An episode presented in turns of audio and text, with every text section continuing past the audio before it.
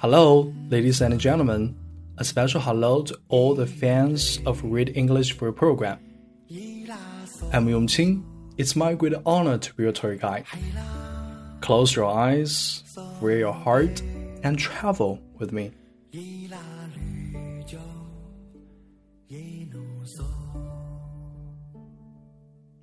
Beneath the colorful clouds in Yunnan province lies a place of mystery and legend. Now I will take you to this place to experience the stunning beauty of Hani Terrace and the unique culture of Yi nationality. What is the place? Well, it is Honghe, Hani, and Yi Autonomous Prefecture. Honghe is home to 10 ethnic groups, among which Hani and Yi people take a predominance over in number. It provides travelers a cultural feast of ethnic costumes, architecture, songs, and dances. A red river runs through the prefecture. In Chinese, Hong means red, He indicates river. That is why Honghe Prefecture is called.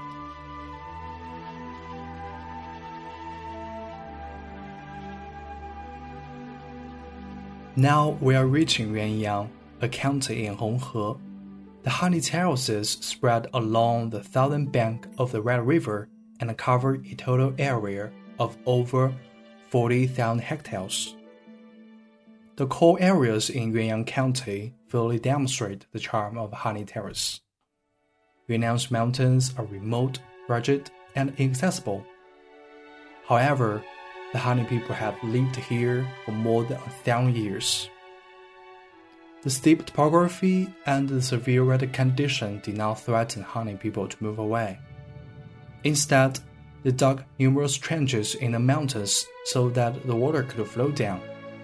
To keep the water, they built banks along these mountains. Over centuries, by developing irrigation networks, they could grow rice in these water fields. For more than a thousand and three hundred years, it has transformed the landscape.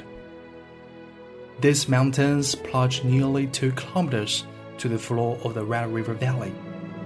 Each contains thousands of terraces.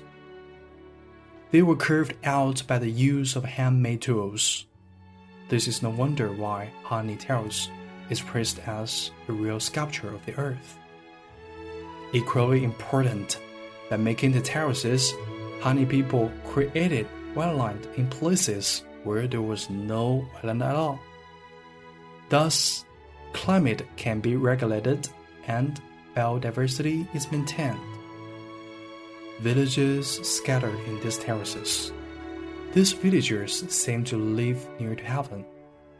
They still plow the terraces by water buffaloes this man-made landscape is one of the most amazing engineering in pre-industrial China.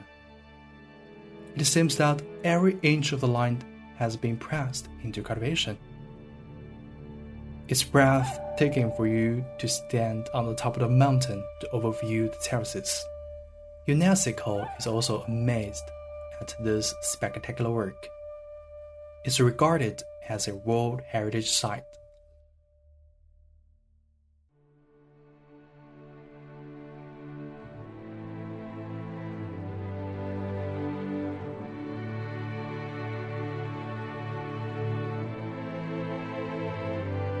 After appreciating the stunning beauty of Hani Terrace, we reach Shiping County. Huayao people, a branch of Yi nationality, inhabit in this area.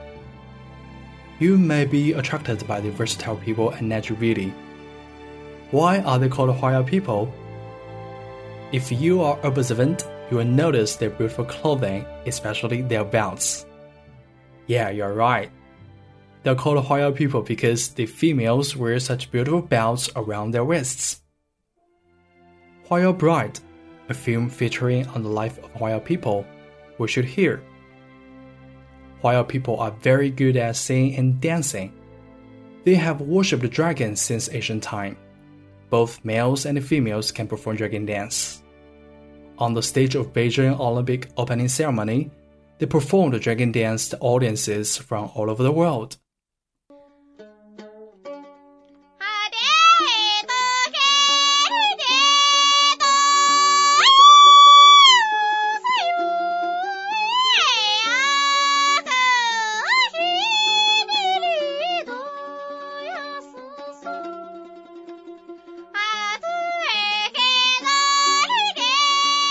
Listen, who is singing? Every time there is a festival, members of the community, males and females, the young and the old, will gather around a bonfire on the village square. They sing and dance happily. It's also the place for the young to find their love. Let's join the party. If you are still single, you may find your sweetheart. What? While your friends are inviting us to their party. Let's go.